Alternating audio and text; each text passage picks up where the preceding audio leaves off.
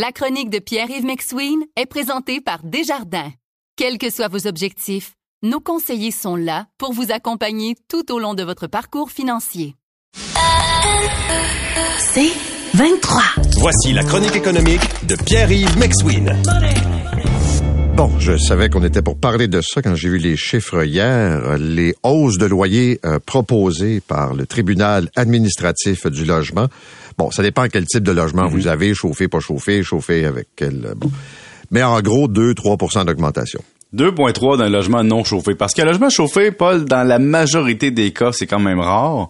Ça vient souvent avec un immeuble au chauffage central ou simplement que c'est une offre dépendant de comment l'immeuble est construit ou que l'offre de service est faite, par exemple dans une résidence de personnes âgées. Mais quand on arrive dans le loyer régulier, là, 2.3% c'est une indication du TAL. Le tribunal administratif du logement donne voici notre ligne directrice approximative. Mais évidemment, le TAL a aussi une feuille de calcul approximative qui permet au propriétaire de démontrer ou de proposer une hausse de loyer à son locataire.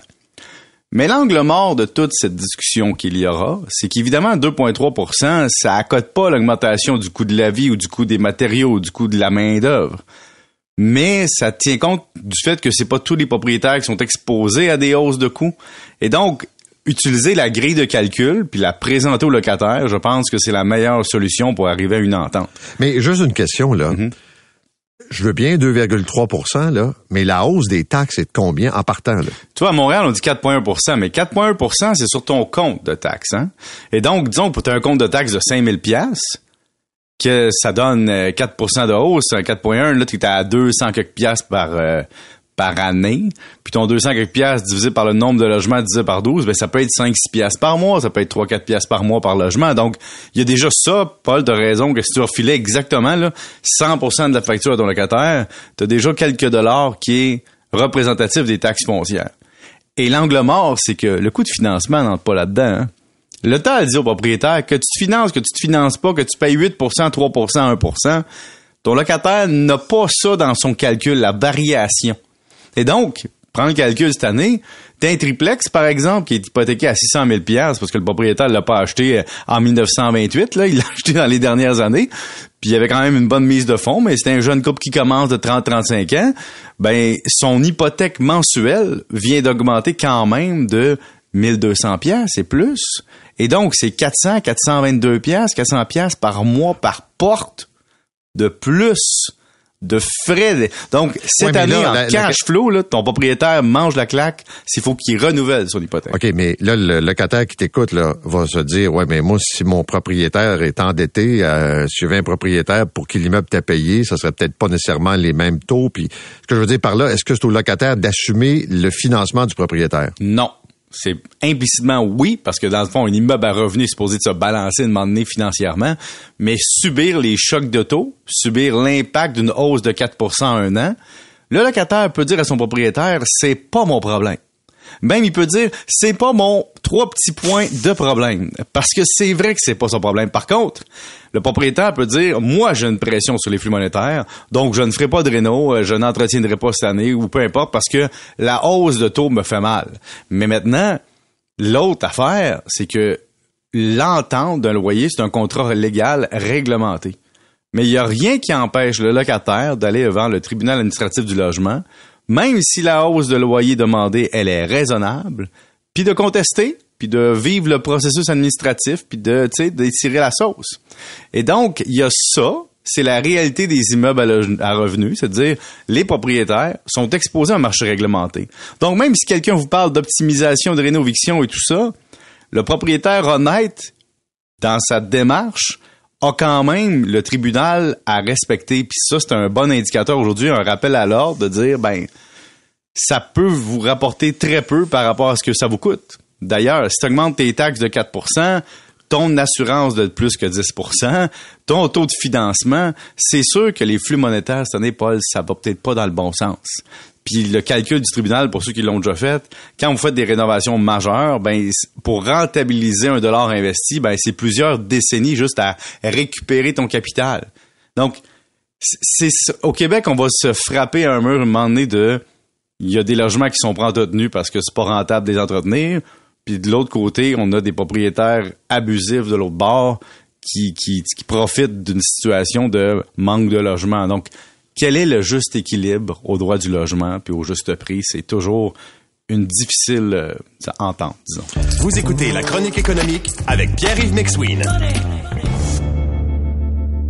Ici Patrick Marcelet. Dans la deuxième saison de mon balado Relève-toi, je reçois des personnalités d'ici qui ont su se relever après de difficiles épreuves. Cette semaine, Patrick Marcelet reçoit Geneviève Rioux. Il y a tellement eu plus d'hommes qui m'ont tendu la main après ça que d'hommes qui m'ont fait mal dans ma vie. Je veux pas laisser les hommes qui blessent gagner. C'est pas supposé d'arriver une fois, encore moins deux fois. Qui garantit que ça arrivera pas une troisième fois? Relève-toi, disponible dans la section balado du site web de votre station Cogeco Média. Présenté par les Centres de prévention du suicide du Québec.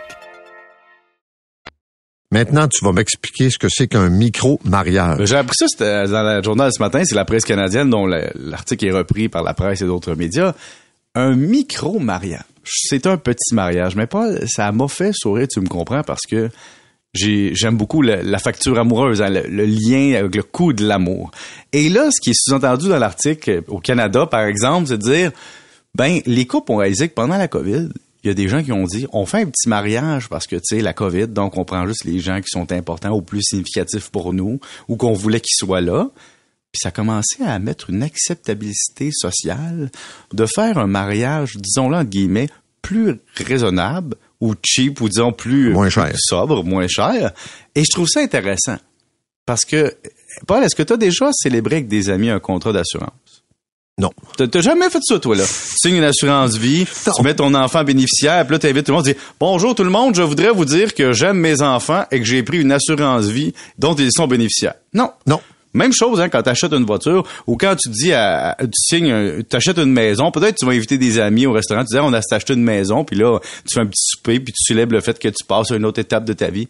Mais le contrat de t'engager financièrement envers quelqu'un, faut non seulement que tu, le dises socialement, mais fallait faire une fête, fallait se déguiser, fallait fournir le repas, fallait mettre de la musique, fallait entrer la religion là-dedans, puis fallait signer ça et enregistrer ça à l'état civil, tout ça. Et, et ce que le micro-mariage qui vient de te dire, c'est Hey, t'es pas obligé de te ruiner pour faire un contrat légal envers la personne avec qui tu veux prendre un engagement. Alors, je trouve ça très intéressant de ramener le mariage à la base qui est en cas de séparation, je te paierai ou tu me paieras. Amen. Tu sais, c'est juste, ça, là. Parce que oui, il y a l'amour, mais l'amour existe dans le quotidien. L'amour existe dans un contrat de vie commune. L'amour existe dans un contrat notarié pour une maison. L'amour existe dans une assurance vie. L'amour existe dans un super au restaurant, Paul. Mais la représentation sociale du mariage, c'est intéressant de dire que maintenant, on voit des tendances au micro-mariage. Puis ce qui est vraiment intéressant, c'est que maintenant, tu vas pouvoir louer des espaces qui ne sont pas dédiés au mariage. Exemple, une entrée de concessionnaire automobile. ou- non, mais des places qui coûtent pas cher parce que c'était pas dédié à ça, mais comme tu as moins de monde, tu peux maintenant louer des micro-salles, peut-être pour des coûts moins élevés. À des micro-prix. Et voilà, à des gratuits de micro-prix, Paul! Merci. Salut. Salut.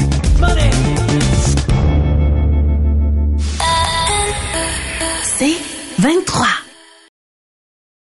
Recule un peu, recule, recule. Stationner en parallèle, ça devrait être simple. OK, crampe en masse, en masse, crampe, crampe, crampe! Faire et suivre une réclamation rapidement sur l'appli Bel Air Direct, ça, c'est simple. OK, des crampes. Bel Air Direct, l'assurance simplifiée.